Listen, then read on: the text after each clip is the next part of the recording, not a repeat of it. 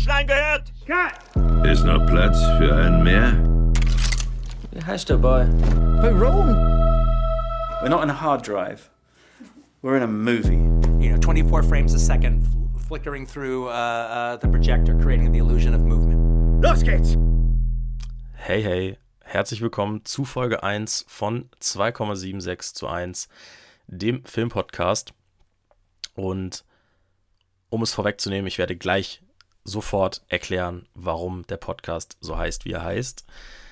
Denn äh, ich glaube, der Name ist wahrscheinlich nicht besonders gut gewählt, nicht einprägsam, man wird ihn vergessen, äh, man weiß nicht, was er bedeutet. Dazu komme ich aber gleich. Ich will kurz was zum Aufbau sagen. Und zwar werde ich ab sofort in wahrscheinlich unregelmäßigen Abständen versuchen, neue Folgen aufzunehmen. Es soll immer irgendwie ein Thema aus Film, aus äh, Serien äh, drin vorkommen, was mich irgendwie interessiert. Und dann eine weitere Serie oder ein weiterer Film, der irgendwie Eindruck bei mir hinterlassen hat, ähm, den ich irgendwie gut finde, die auf meiner Watchlist sind, die vielleicht aber auch nicht wirklich jedem was sagen. Das heutige Beispiel passt da, glaube ich, ganz gut. Es soll gleich noch um Manhunt Unabomber gehen, eine Miniserie, die Stand März 2021 auf Netflix zu finden ist.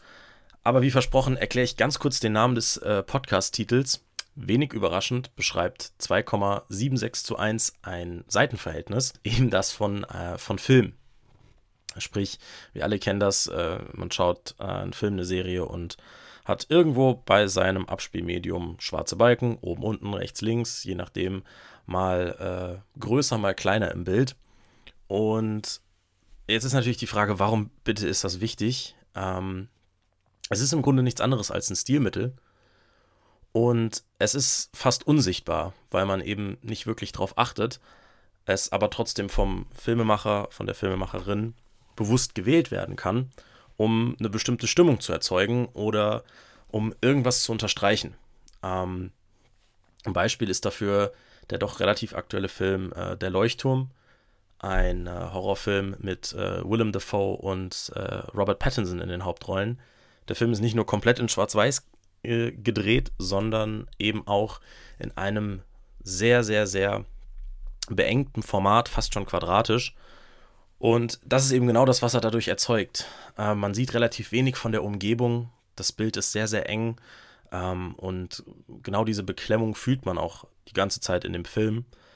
Ähm, anderes Beispiel, wo das Filmformat eingesetzt wird, um was auszudrücken, ist in Grand Budapest Hotel. Ähm, Wes Anderson spielt mit dem Bildformat, ähm, indem er in jeder Zeitebene, in der der Film spielt, ein unterschiedliches verwendet. Je älter die Erinnerung des Protagonisten wird, desto quadratischer wird das Bild und wie gesagt, je neuer und je aktueller die Zeitebene wird, desto breiter wird das Bild. Also er folgt so ein bisschen dem, dem Trend der Filmemacherei. So, warum jetzt 2,76 zu 1? Jan kommt zum Punkt. In The Hateful Eight, äh, dem Film von Quentin Tarantino, verwendet er dieses Format. Und ich weiß noch, als ich das erste Mal diesen Film geguckt habe, ich weiß nicht mehr auf welchem Gerät. Ich weiß nur, dass ich mir dachte, ich kann wirklich die Hälfte meines Monitors gerade einfach nur oben und unten wegsäbeln, weil der Film so breit ist, dass äh, egal welches Abspielmedium man benutzt, man hat ganz, ganz viel ungenutzte Fläche. Ähm, und trotzdem erzeugt der Film, der Film dadurch was, was ganz Besonderes, äh, was sehr, sehr Einzigartiges. Und das meine ich jetzt nicht nur durchs Format, sondern auch wirklich, ähm, wie weit er dadurch wirkt. Der Film ist ähm, zu Beginn, äh, spielt er noch ein bisschen draußen äh, in der Wildnis, in einem Schneesturm, äh, wird dann aber sehr, sehr schnell zu einem ganz, ganz langen Kammerspiel und findet fast ausschließlich ähm, innerhalb einer, ja, einer, ich würde jetzt mal sagen, Gaststätte ähm, ähm, statt. Gerade diese, diese Breite verleiht dem Film was ganz, ganz Besonderes in Kombination, äh, dass er ähm, äh, auf Film gedreht wurde. Einen ganz, ganz besonderen Look. Und jetzt komme ich endlich zum Punkt. das ist eins dieser Details, das werden Leute, die mich kennen, die mal einen Film mit mir geguckt haben, bestätigen, auf die ich irgendwie doch gerne achte, die wahrscheinlich nicht vielen anderen Leuten auffallen, aber ähm, die ich irgendwie dann doch insgesamt manchmal sogar interessant finden kann. Und deswegen dachte ich, gibt es nichts Besseres, als eben auch mit so einem kryptischen Stilmittel, auf das man eigentlich nie wirklich achtet, zu beginnen, beziehungsweise ähm, es sogar namensgebend zu machen. Aber genug vom Titel, es soll um Manhunt Unabomber gehen, eine Serie aus dem Jahr 2017. Zu sehen stand März 2021 bei Netflix. Acht Folgen, abgeschlossene Handlung und es geht, wie der Name sagt, um den Unabomber-Fall. Einen realen Fall, in dem sich das FBI ähm, zwischen 1978 und 1995 beschäftigt hat. Ted Kaczynski, gespielt von Paul Bettany, den wir jetzt aus äh, ja, Wonder Vision momentan ähm, vor allem kennen, äh, verschickt. Wie gesagt, 16 Briefbomben innerhalb der USA mit insgesamt drei Todesopfern. Und ähm, wir sehen auf der einen Seite ihn und auf der anderen Seite den FBI-Profiler James R. Fitzgerald, gespielt von Sam Worthington. Ich würde mal sagen, bekannt aus äh, vor allem Avatar der ähm, ja, versucht ihm auf die Schliche zu kommen. Ganz kurz zum Namen Unabomb äh, als Erklärung setzt sich zusammen aus den Zielen, die gewählt wurden, und zwar UN für University. Das A steht für Air ähm, bzw. Aircraft, weil auch immer wieder ähm, Flugzeuge bzw. eben Luftfahrtziele zumindest angedroht wurden. Und äh, ja, das äh, Bomb ähm, ist, glaube ich, selbst erklärend. Gleich mal vorneweg, gerade was so das Thema Spoiler angeht. Ich versuche immer Spoiler rauszulassen, das Ende offen zu lassen, dass ähm, man natürlich auch im Anschluss an den Podcast sich noch den Film oder die Serie auch anschauen kann. Bei äh, Manhunt Unabomber ist es so, dass die Serie nicht chronologisch aufgebaut ist. Das heißt, man weiß im Grunde, ähm, wie das Ganze ausgeht. Man bekommt in Folge 1 einen Zeitsprung äh, von zwei Jahren und ähm, Dementsprechend ist die Serie auch sehr, sehr besonders. Ich möchte aber erst kurz die Handlung äh, erläutern und dann im Anschluss so ein bisschen was äh, zu äh, der Bewertung sagen, wie ich das wahrgenommen habe, was ich ganz besonders an der Serie finde und ähm, was sie von vielem, vielem unterscheidet, was man in den letzten Jahren auf äh, Streamingdiensten und Co. so sehen konnte.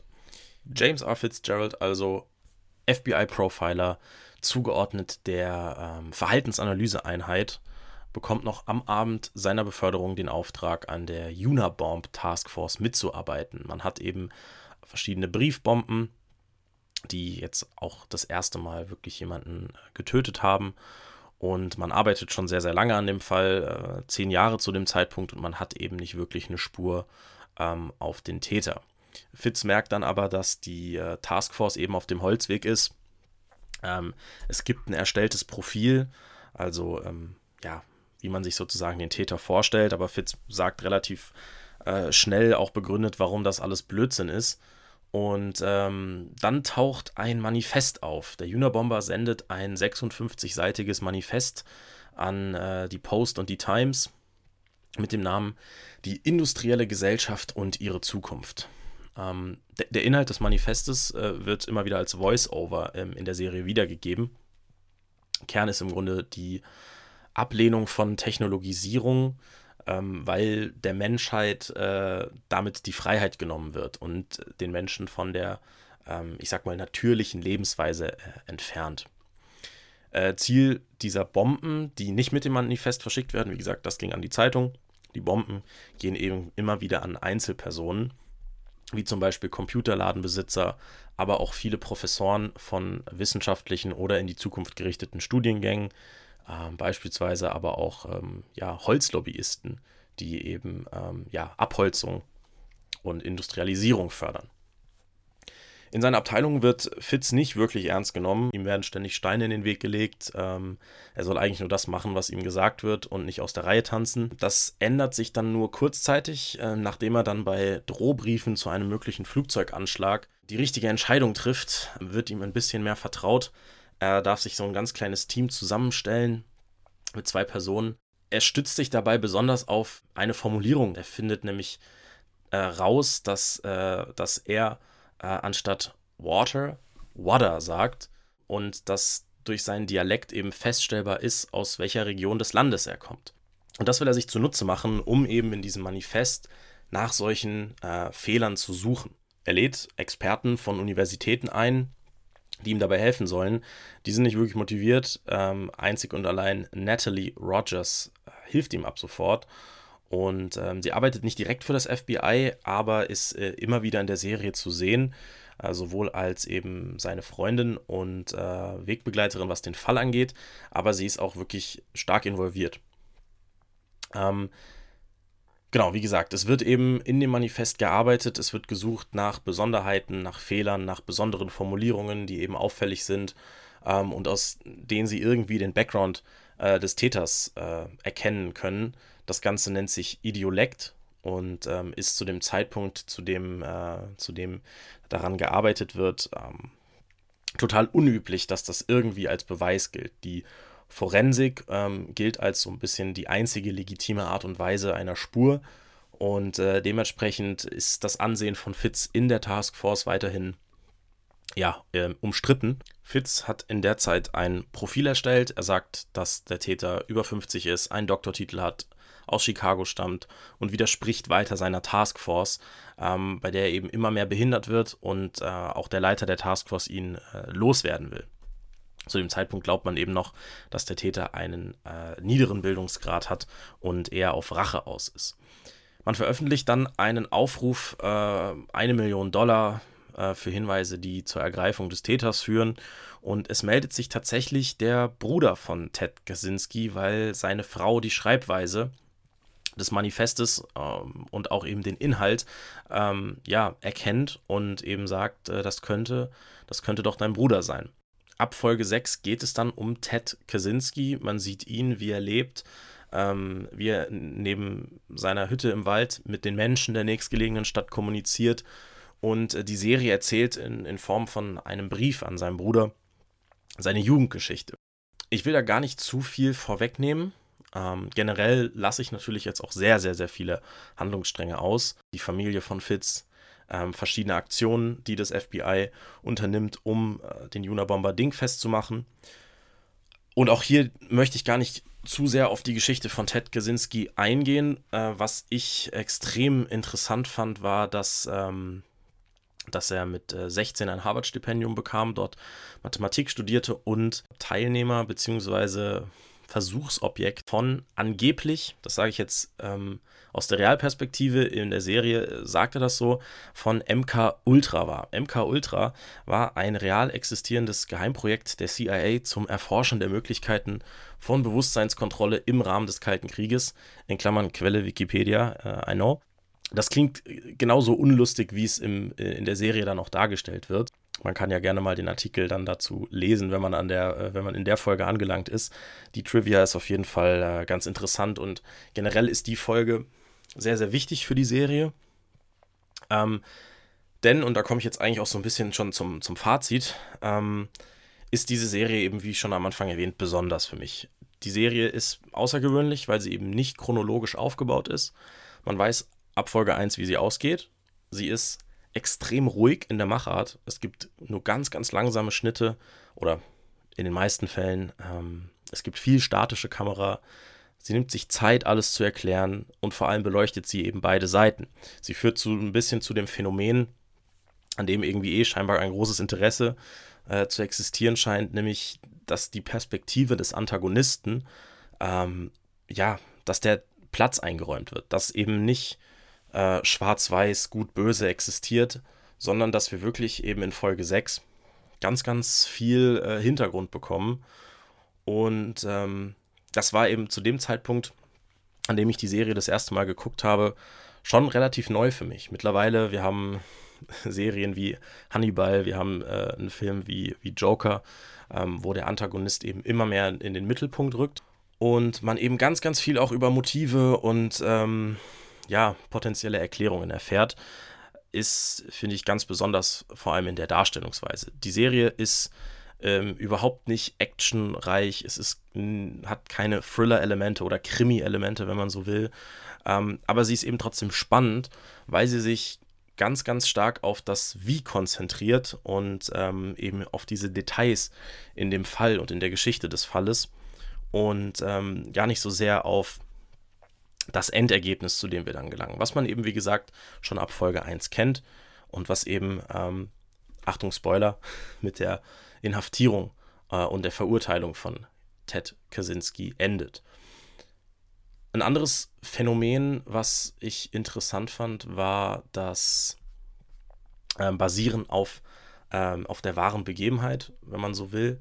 Klar ist es äh, etwas Alltägliches, dass das vor einem Film oder einer Serie steht, aber ich finde, auch da kann man eigentlich nochmal eine eigene Folge drüber machen, dass, dass sehr, sehr viele sehr starke Filme in der Vergangenheit eben diesen Stempel bekommen haben. Ähm, sofort fällt mir da ein äh, The Imitation Game, also die Geschichte von Alan Turing, dem Mann, der die ähm, Enigma, die Kodierungsmaschine der äh, Nazis im Zweiten Weltkrieg entschlüsseln konnte. Aber auch Filme wie The Big Short oder Alltime Favorite, ziemlich beste Freunde, haben natürlich immer einen, einen ganz zentralen Fragepunkt und das ist die äh, geschichtliche ähm, Genauigkeit und was aus dramaturgischen Gründen verändert wurde und äh, was exakt so passiert sein könnte. Im Endeffekt können wir das natürlich nicht genau bewerten. Es gibt allerdings die ein oder andere Stimme im Fall von Manhunt Unabomber, die zum Beispiel ähm, von äh, James R. Fitzgerald selber, der sagt, dass eben der Charakter, wie er in der Serie rüberkommt, ähm, ja eine Komposition ist aus ja, verschiedenen äh, Agents, die dort gearbeitet haben. Der sprachlich-linguistische Teil sei sehr präzise dargestellt und so wie er gearbeitet hat. Allerdings sagte er auch in einem Interview, dass er und Ted Kaczynski sich nie begegnet seien. Etwas, was in der Serie relativ häufig passiert und ähm, beide immer wieder in ja, psychologischen Wortgefechten miteinander ähm, agieren, wie das Ganze im Gerichtsprozess eben dann ablaufen soll. Man sieht, äh, mit jedem Satz verrate ich irgendwie noch ein bisschen mehr an der Handlung. Ich habe natürlich wahnsinnig viel ausgespart. Da das Ganze wichtig ist in der Serie, wenn man das Ergebnis kennt und weiß, worauf es hinausläuft, eben diese ganzen kleinen Details und Facetten dann noch entdecken zu können. Ähm, Genau, ein kleines Easter Egg findet man äh, am Ende von Folge 7, als Fitz in die Hütte geht. Wir haben März 2021, wie gesagt. Äh, achtet mal drauf, vielleicht erkennt ihr ja was. Am Ende ist es äh, eine meiner Lieblingsserien. Ich habe sie mehrfach geguckt, auch jetzt nochmal in äh, Vorbereitung auf den Podcast. Und muss sagen, dass, dass es mich vor allem sehr, sehr befriedigt, dass das Ganze abgeschlossen ist, dass man einen Haken dran machen kann. Gerade die letzte Folge, gerade das Ende. Und ähm, die Szenen dort sind ähm, ja, für mich extrem aktuell, wenn man so will. Äh, gar nicht durch den inhaltlichen Kontext, sondern eher durch den visuellen, wie ruhig das Ganze angegangen wird, wie konträr es zu vielen anderen Serien ist, die sich äh, ja ähnlichen Fällen annehmen, äh, ist was ganz, ganz Besonderes und eben eine ganz, ganz große Empfehlung von mir. Wer bis zu dieser Stelle gekommen ist, dem sei gedankt. Das war die erste Folge von 2,76 zu 1. Ähm, Vielen, vielen, vielen Dank fürs Anhören. Ähm, ich freue mich schon auf die nächste Episode, die nächste Folge. Äh, wenn ihr äh, Fragen, Anregungen, Feedback, whatsoever habt, ihr wisst, wie ihr mich erreicht, meldet euch. Und ähm, ja, bis zum nächsten Mal. Macht's gut.